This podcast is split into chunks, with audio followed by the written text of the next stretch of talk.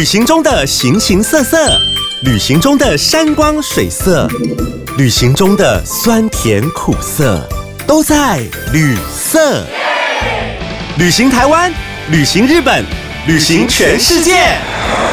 旅行要住旅社 （hotel），旅行要有点情色 （sex），旅行要找旅行社 （tour agency）。你想听的，我想说的，关于旅行的五光十色，都在有声有色的旅色。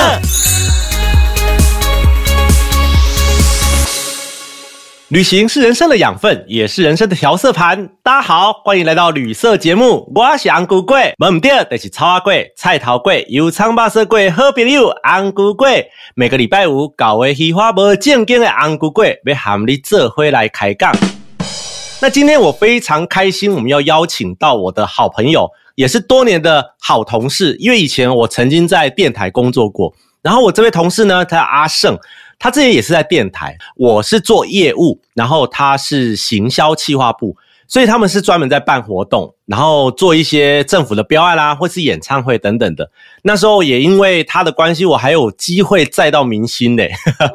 现在我们虽然已经都不在电台了，可是呢，我现在做 podcast 刚好圆了我的电台主持人梦，然后他呢也在花莲那边圆了他的梦，他就在那边开民宿。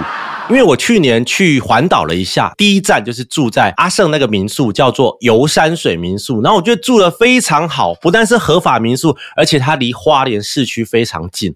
那我就在想说，我刚好有一集节目，我想要来了解一下，说阿胜到底是什么样的动力，让他能够有这个发想、这个动机去开了他的民宿。所以，我就我们今天就邀请到我的好友，也是我老同事阿胜到我们的节目中来。那我们欢迎阿胜。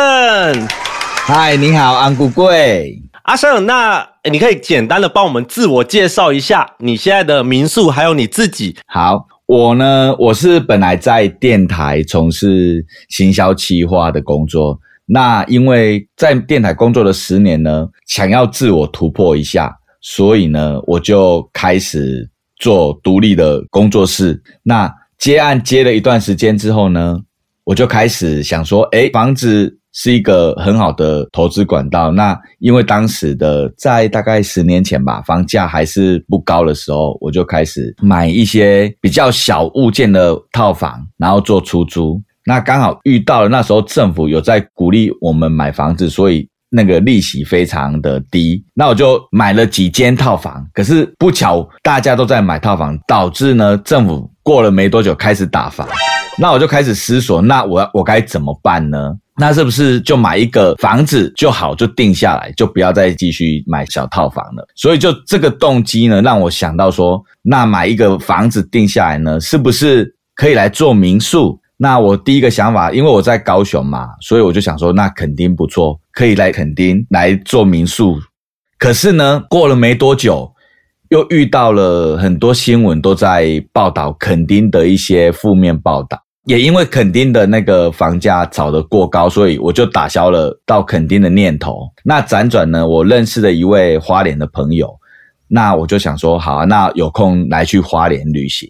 到了花莲之后，我发现，哇塞，花莲好漂亮，而且自然资源非常丰富。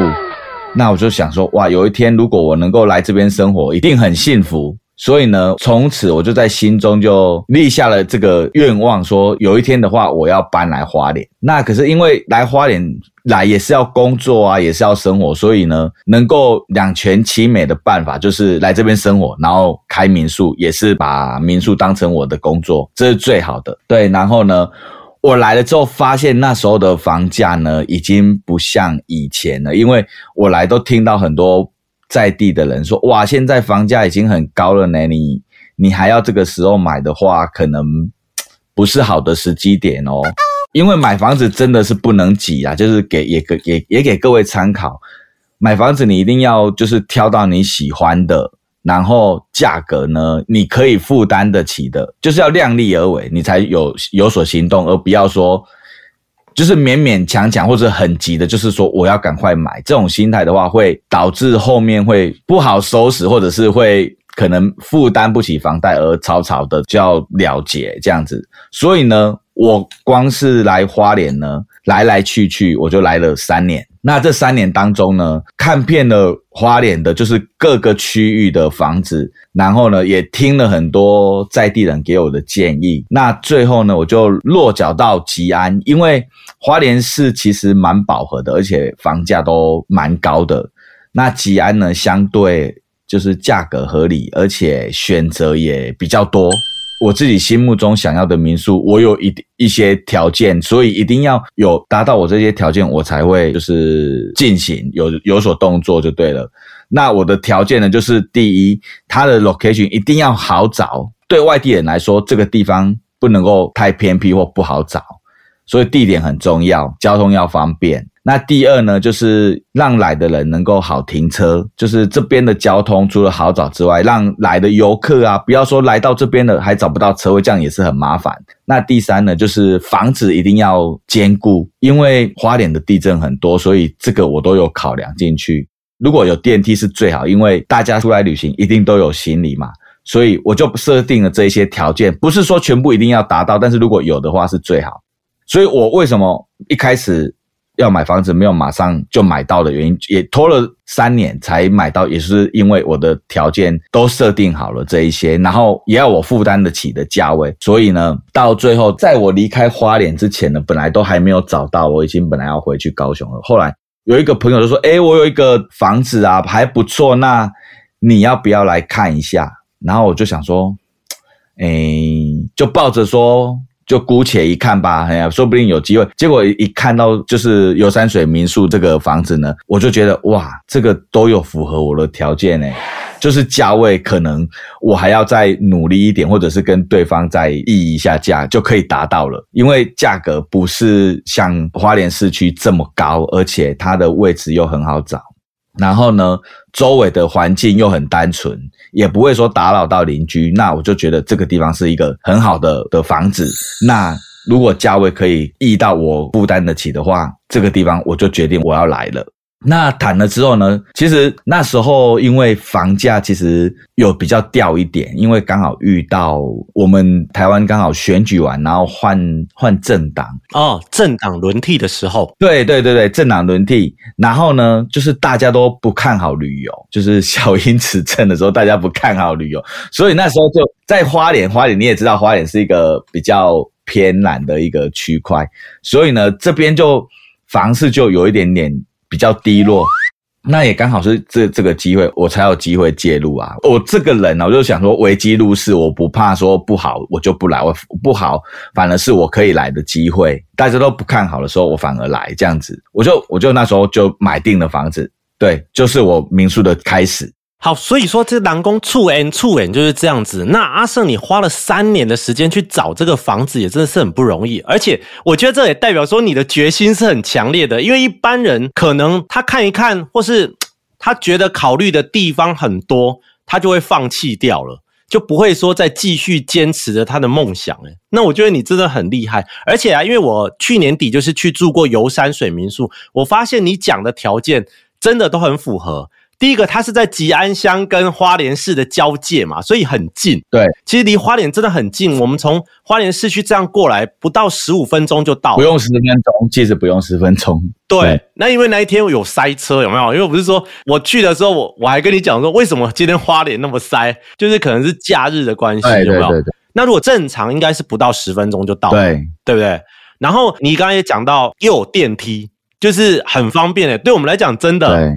这个有电梯跟没电梯，这差很多哎。对，尤其是长者要上下楼啊，或者是有行李的时候，有高楼层的时候，他如果听到在五楼、三楼，他一定马上脸变色。然后你一说有电梯，他马上又笑出来啊！对对，真的是这样。然后也好停车，你那附近也是非常好停车的一个地方。对啊。然后重点是还是合法民宿，因为你们那边每一家都是用这样的规格，然后就有去申请到那个民宿的牌照。对。所以是非常合法的。是，其实花莲的合法民宿跟非法民宿，我看大概占的各一半吧。所以在选择民宿的时候，你最好能够确认一下住的是不是合法民宿，对对消费者会比较有保障。那你刚刚就是你说你找了三年，然后找了三年找到这个房子，但是你最初啊，你最初你因为你那时候下定决心要经营民宿。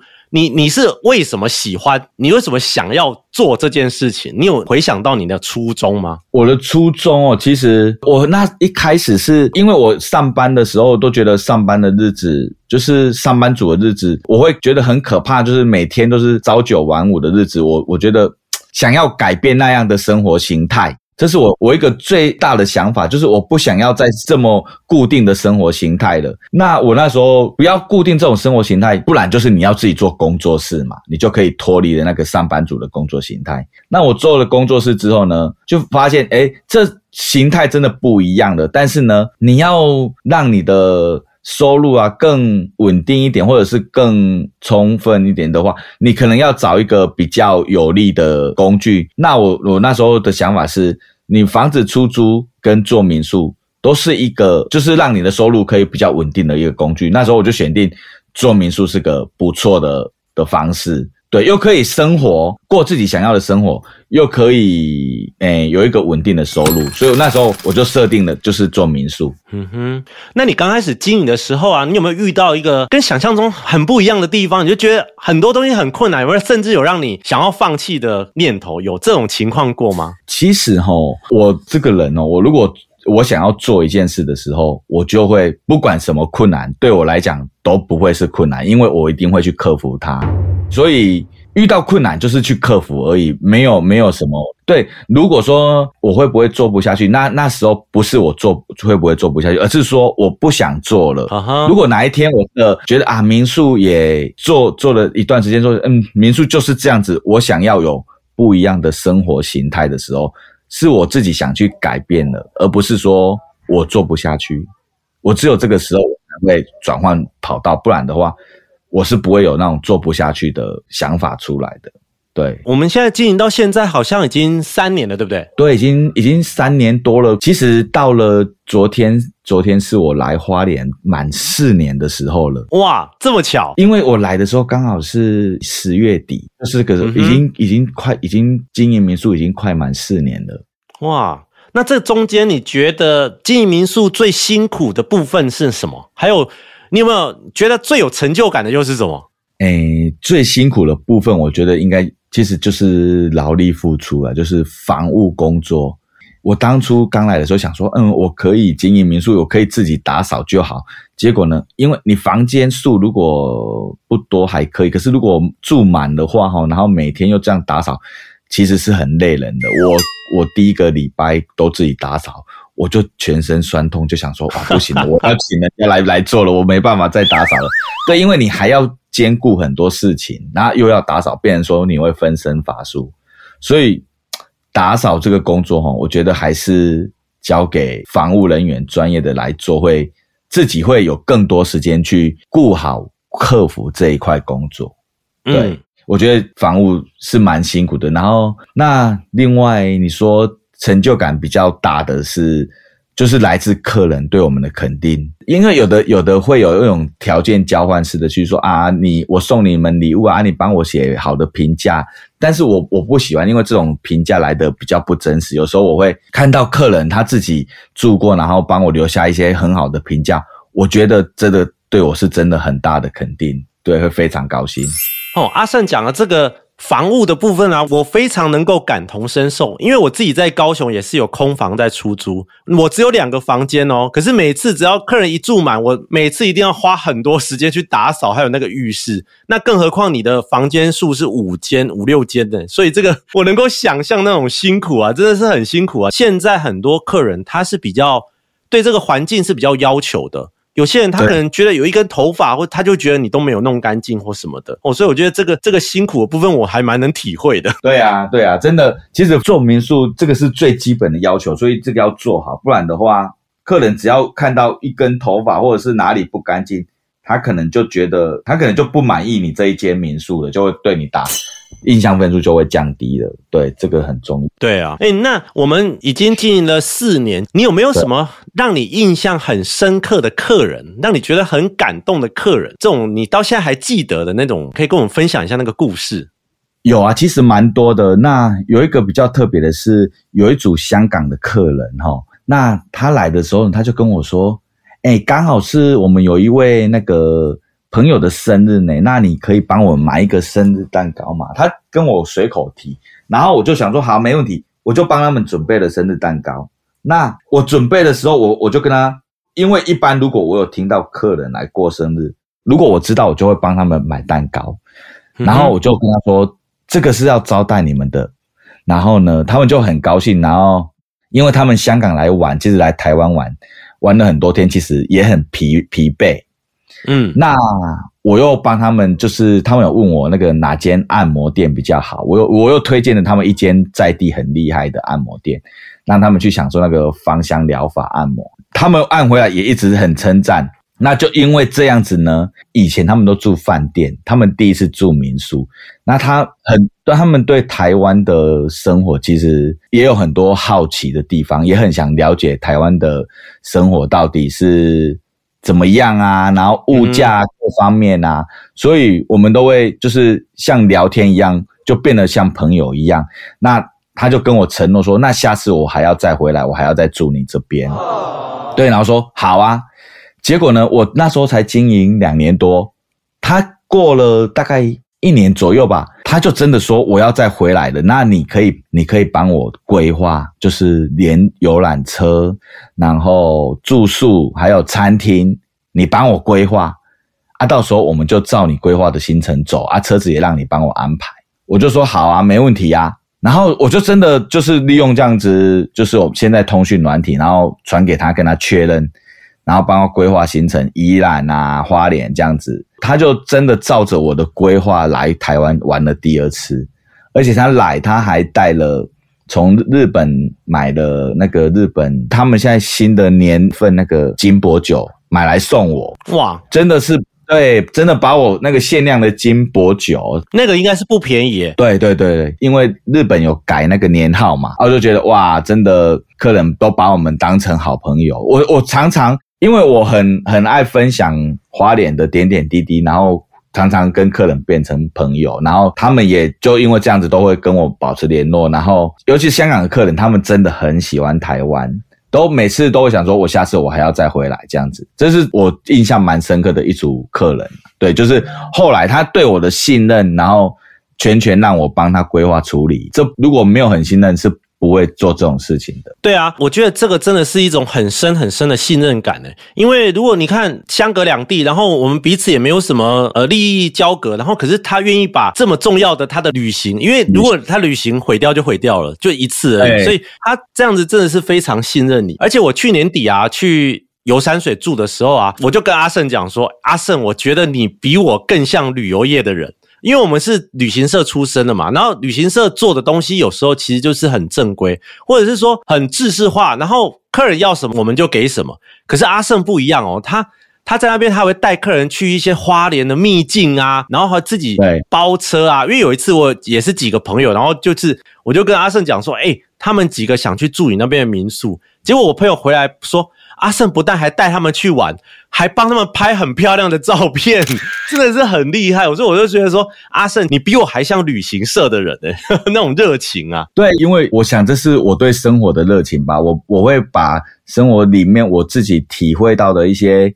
点点滴滴，或者是美好的啦，或者是好吃好玩的，我都很想分享给来花莲的朋友。所以我会把来的客人当成朋友，然后把这边好的一面就分享给他们。真的，我真的有这种感觉，而且因为我那个时候，因为我要环半岛，所以我在阿胜那边其实住了一个晚上，我就要往其他的地方走。阿胜连早上早餐都还是一直在跟我讲说，花莲有怎么哪里最好吃的早餐，我真的有去吃诶，就是那种无名早餐什么的。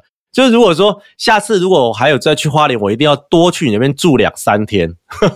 对，这边秘境还很多，你还你你都你都来问导游而已，还有很多地方你都还没有去到。对，真的真的，游览车会到的地方，就是一般人一定可以到的。那秘境呢？秘境就是游览车开不进去才会叫秘境。对，我在 FB 上经常看到阿胜，就是他会分享那个他去秘境啊，哪里那种溪水非常非常清澈，在那边游泳那种感觉，哇，我觉得那个真的是超让人羡慕的啦。对，有机会的话，你天气好的时候再带你进去那种就是车子啊、游览车到不了的那种秘境地方去看一看花莲真正漂亮美丽的地方在哪里。真的好，没问题。对，不是只有那个简介上说的那一些七星潭啊、泰鲁阁而已，有有很多是在地人会去的地方的的秘境。嗯，对啊。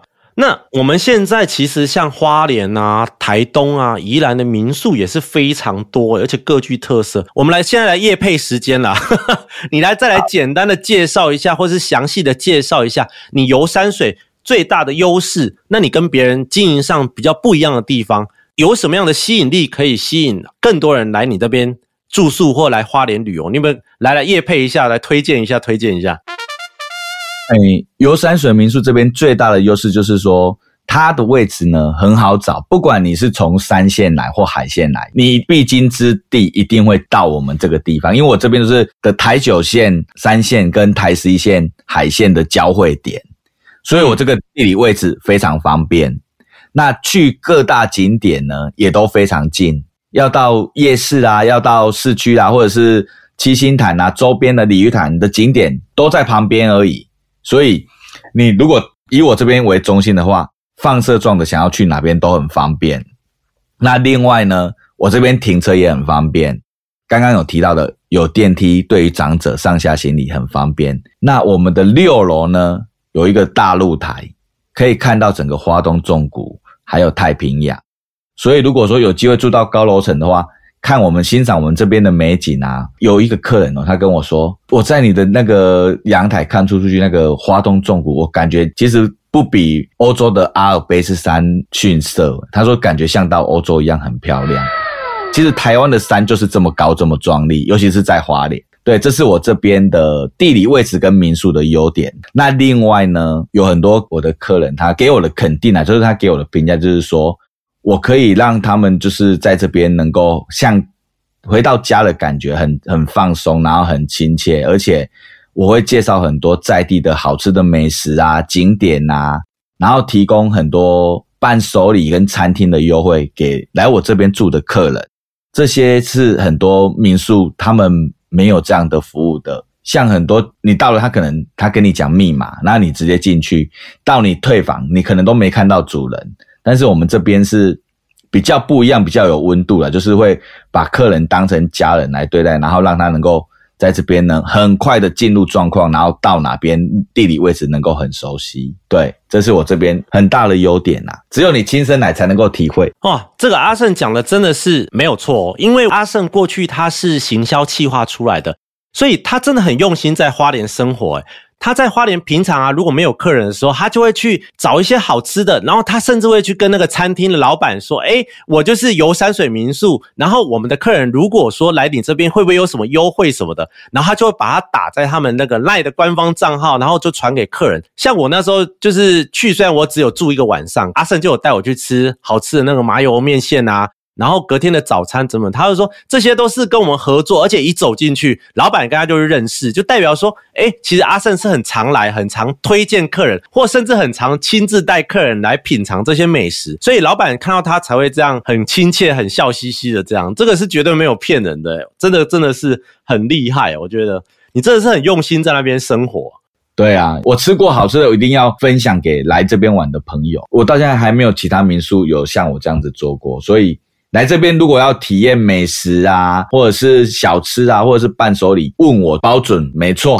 而且阿胜讲的绝对不会是你平常就是人家讲过的那一种啊，什么什么包子啊，什么什么云吞啊，什么不是那些，都是那种私房他自己去过的。像我那一次你推荐我那个无名早餐，现在我们很多那个会炸油条的已经都不见了，所以到花莲还可以吃到那种酥脆中带有点软嫩的那种油条哦，超好吃。对，无名早餐，而且它是真的没有招牌，真的低调一点。那间已经超红的，现在已经很红了，而且它已经红到那个国税局要他开发票了，真的。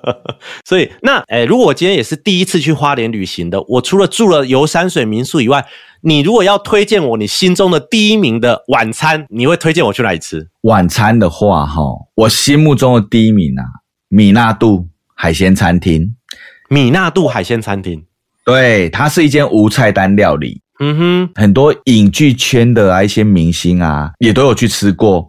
那我会推荐这一家呢，是因为这位老板他非常精通料理海鲜，尤其是鱼类，他可以把鱼类哈、做到让你尝到它的新鲜，而不是那种用很多调味料去盖住哦。他用原味就可以表现的很好吃，每次吃到的都不一样。它会根据当季有什么鱼类，然后就针对那些海鲜做出当季适合的料理。太好了。价位也不贵，它从一个人五百到八百到一千都可以。哎，那算很便宜耶。如果是无菜单料理的话，这样是算很便宜的。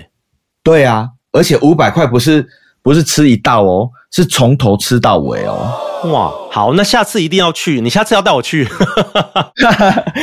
好啊，你下次如果要吃无菜单，我就带你去吃那一间，而且它的价位真的不贵，然后海鲜又都很新鲜，嗯哼。没问题。下次有机会带你去。好，那其实各位听众听到这里，你应该也会从声音里面去感受到阿胜对这个旅游跟对经营民宿的一个热情。那其实我们现在有很多年轻人，他想要回乡，或者是有些中年人，他也想转换跑道，或者是有些人他退休，他想要进一个事业的第二春。那其实我们这些人的想法，其实都会把民宿作为一个选项之一。那阿胜，你作为一个过来人，你会想给这些如果他也想准备经营民宿的人，你会给他什么建议？第一，你要先对自己有所了解，你适不适合经营民宿？你要问你自己有没有办法跟很多陌生人、不同种类的陌生人，能够第一时间就能够跟他沟通。你有没有办法，就是打开你你的心胸，去去为这些陌生人服务？因为有些人他说，哎、我也想开民宿，那我就问他说，啊，你有没有办法跟陌生人就是很自然的交谈？他说。可是这个我没办法哎、所以如果你在沟通这一块没有办法的话，你要经营民宿就会面临很大的困难。那另外一点就是说，你要认知，就是其实，在台湾的民宿不是这么单纯的，就是只是人家来你家做客啦，然后就走，而是台湾的民宿已经现在变得比较竞争了，所以种类变得很多样化，所以你要定位好你自己，你要做的民宿是什么定位，你要把自己定位好。有时可能会说，我就是想做啊，可是你你想做跟你真的在做的时候，其实是两回事，是完全不一样的。像我我买这间房子的前一个屋主，他其实他买的他也是说他想做民宿，可是他发现他不适合，他做不到半年，他就他就要把房子卖了。嗯，就打退堂鼓了。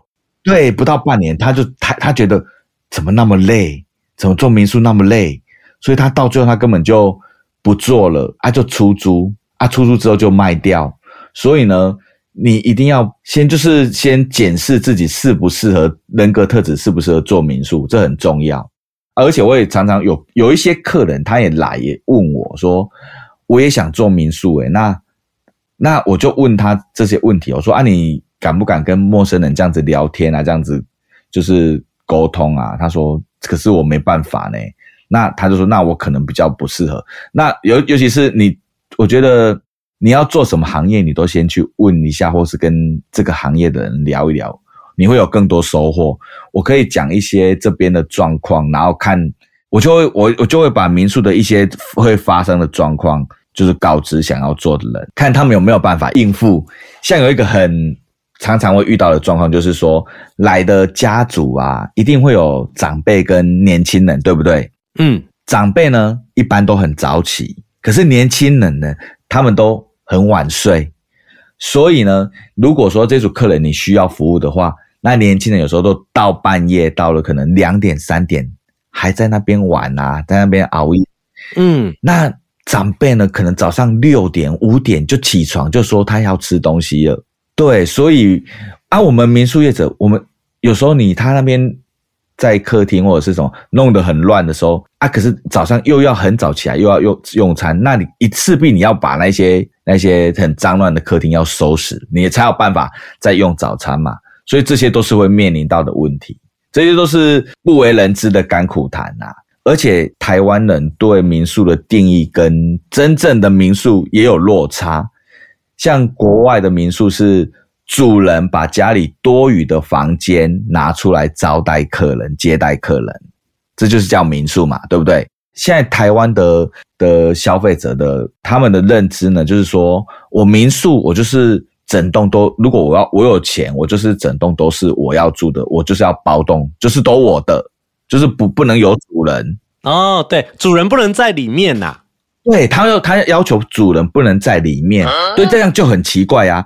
因为对，这是主人的家，可是你是你叫主人不能在里面，这这种概念有一点像是他好像去把包栋的概念，像其实是有点像去住 villa 的那种概念呐、他把它套用在民宿上了。啊，对对对对，对，所以他会要求说，我来民宿住，我要包栋，主人不能在里面。其实是有一点反客为主。对，现在变成这个这个现象很普遍。那有的民宿业者为了迎合客人呢，他会说：“好啊，那我们你们来的时候，我们主人就到外面住。”真的这样子哦，真的哦，真的，因为他就是要求主人不能在里面啊，所以就变得很吊诡的是，你你如果说看你要不要接，你如果要接，你就要迎合客人，就说好，那我们主人我们会你们来包栋的时候，我们会出去。那有的民宿主人会坚持自己的原则，就不行哦。我们的民宿就是我们的房间就是有这一些，你要包可以，但是我们我们主人也是住在这里面的。这所以其实，在经营民宿有很多时候是你要面临你要不要坚守你自己的原则。对，像我自己空房出租也是这样啊，就是因为我本身自己也是住在我的家里面，所以就是我能够体会你讲的这个，因为不是因为这是我家啊，对 对不对？像你如果民宿的主人，你叫他不要在里面，那他要去住哪里？他一样要花钱去别的地方住，那也很奇怪啊。对，因为其实这是因为台湾有一些民宿是他可能资金很有，他可能投资很多房子，所以有可能他真的没有住在里面，也有这样的民宿。但是我觉得应该是我不知道比例多大啦，可是有一些确实是没有主人的，主人是投资的，所以他没有住在那。对，那就是都是只有客人。可是这这件事事情就变得是有好有坏，因为你这栋民宿如果说主人有在的话，他可以帮你打点很多事情，然后也给你很多好的建议，这是优点。那一般那种要包栋的，他就是我就是要我的家人，我就是他觉得民宿的主人在，他就觉得 哎很不自在。很别扭。对对对，很不能很自由自在的像在自己家里这样子啊。他想要包装，就是想把这边当成他自己的家来使用这样子。所以差别在这边，就优点跟缺点就是看民众的需求。嗯哼，那像我们呢，有时候也是会做取舍啊。有时候如果客人真的要求太过分，我们就会坚持我们自己的立场。所以刚刚你看讲这么多，其实经营民宿也不是像我们想象中的那么容易哈。特别是说，你如果有一些原则，或是你遇到一些状况的话，你要怎么去解决，或者是去想一个折中的办法。不要说你的民宿整栋，我自己的空房出租，有时候也会遇到一些，就是客人的要求会比较嗯奇怪一点，你就会觉得说，诶，那我这个到底要不要接？因为我觉得有些人他是没有拒绝的勇气，可是当我觉得我们有原则的时候，还是要适度的去拒绝客人，或是去把握住我们的原则。你来，我就像我们的朋友一样，我们也不希望说，诶，你来不愉快，或是你来就心有有戒心，或是有其他的不好的感觉。所以，既然是朋友，我觉得很多话我们就是把它讲清楚。对，没错。其实有一个折中办法，就是说遇到要包栋，为了保障彼此呢，我我们后来，因为我们民宿都有民宿协会的一些群组，那都会在上面讨论一些遇到的状况跟问题。那最最常常问到就是这些带宠物啦、包动的问题。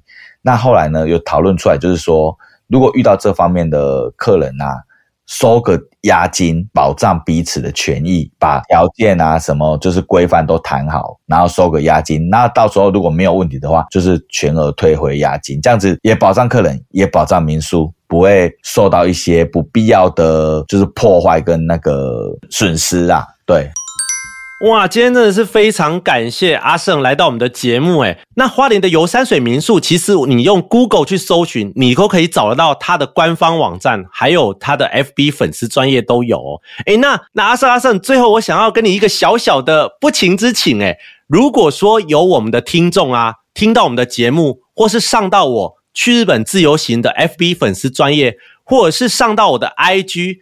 去看到你这个资讯，然后想要跟你订房，想要去花莲旅游，那有没有什么折扣可以给我们？如果你们有想跟我们订房的话，你只要就是输入关键优惠的字“悠悠一六八”，我们就给你再优惠九折的折扣。真的还假的？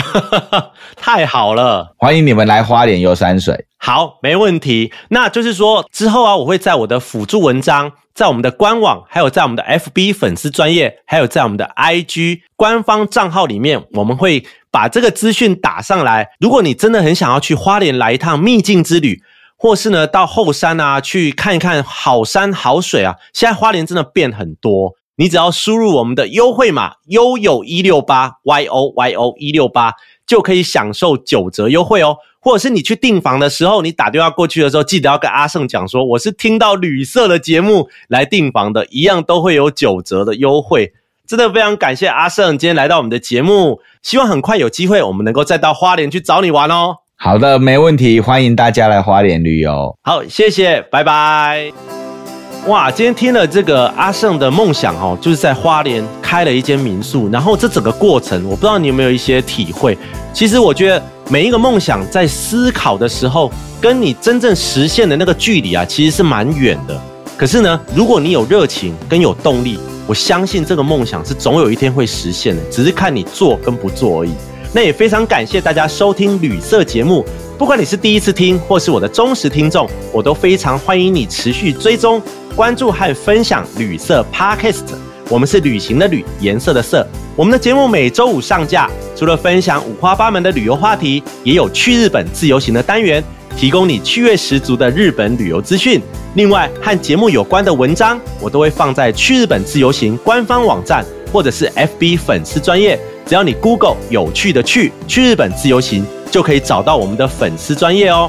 那粉丝专业也可以连接到安古贵所有的社群媒体。欢迎你小额赞助斗内鼓励我们，当然你可以在 IG 上搜寻旅社的官方账号 Travel Color 一六八 T R A V E L C O L O R 一六八。你对节目或单元有任何的想法，都欢迎留言告诉我们。如果你也有特别好笑或难忘的旅游经验，或者是你真的很想靠北一下我们旅游业，都欢迎和我联络，跟我一起来录音。